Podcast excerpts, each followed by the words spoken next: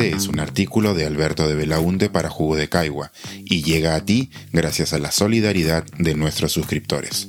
Si aún no estás suscrito, puedes hacerlo en www.jugodecaigua.pe. Respuestas a las dudas más frecuentes al votar. Información en fácil para que no tengas que preguntar en la cola. ¿Puedo votar por un partido para presidente y por otro para el Congreso? Sí, se llama voto cruzado y está permitido. Recuerda que el domingo tendremos no una, sino tres elecciones a la vez. En una elegiremos presidente y vicepresidentes, en otra congresistas y en la tercera parlamentarios andinos. Las tres elecciones aparecen en una misma cédula de votación, pero es como si se tratase de tres cédulas distintas.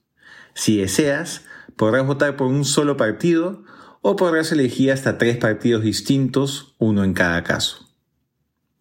¿Puedo votar al Congreso por un partido sin tener que escribir números de candidatos? Sí. Esos recuadros están por si deseas ejercer tu voto preferencial. Tras marcar el símbolo del partido de tu elección, puedes escribir uno o dos números en esos recuadros. Ahí estarás indicando específicamente a quiénes de la lista de ese partido te gustaría ver en el Congreso. Pero si no tienes una opción concreta, puedes solo marcar el símbolo de partido y dejar esos recuadros en blanco.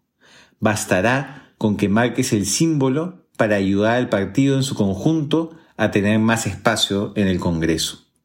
Esta opción es la misma a la hora de votar por el Parlamento andino.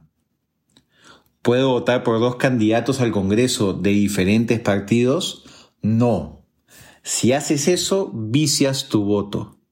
Solo puedes elegir un partido para el Congreso. Si haces uso del voto preferencial, necesariamente tienen que ser por candidatos de la misma lista. Yo voto en Chorrillos. ¿Cuáles son mis candidatos al Congreso? No hay listas distritales al Congreso. Las listas son por regiones. En el caso de Lima Metropolitana, no importa el distrito en el que vivas tú o el candidato de tu preferencia. Elegirás a congresistas por Lima Metropolitana en su conjunto. Yo voto en Estados Unidos.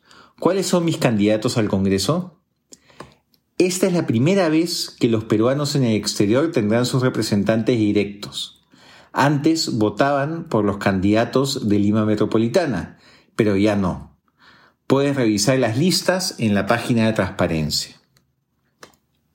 Yo voy a viciar mi voto a modo de protesta. ¿Se puede? Se puede. Es tu derecho votar como gustes, pero es importante que conozcas las posibles consecuencias de viciar tu voto. Podrías estar permitiendo que más partidos políticos tengan representantes en el Congreso, por efecto de la valla. Es decir, tu voto de protesta podría ayudar a que tengamos un Congreso más fragmentado, o que esos partidos casi desconocidos, que te gustan menos que los principales, pasen la valla o tengan más congresistas. ¿Cómo así? En simple, para que un partido llegue al Parlamento necesita alcanzar siete congresistas en dos regiones distintas, o 5% de los votos válidos. La palabra válidos es muy importante. Los votos válidos no incluyen a los votos en blanco o viciados. Solo incluyen a aquellos con los símbolos bien marcados.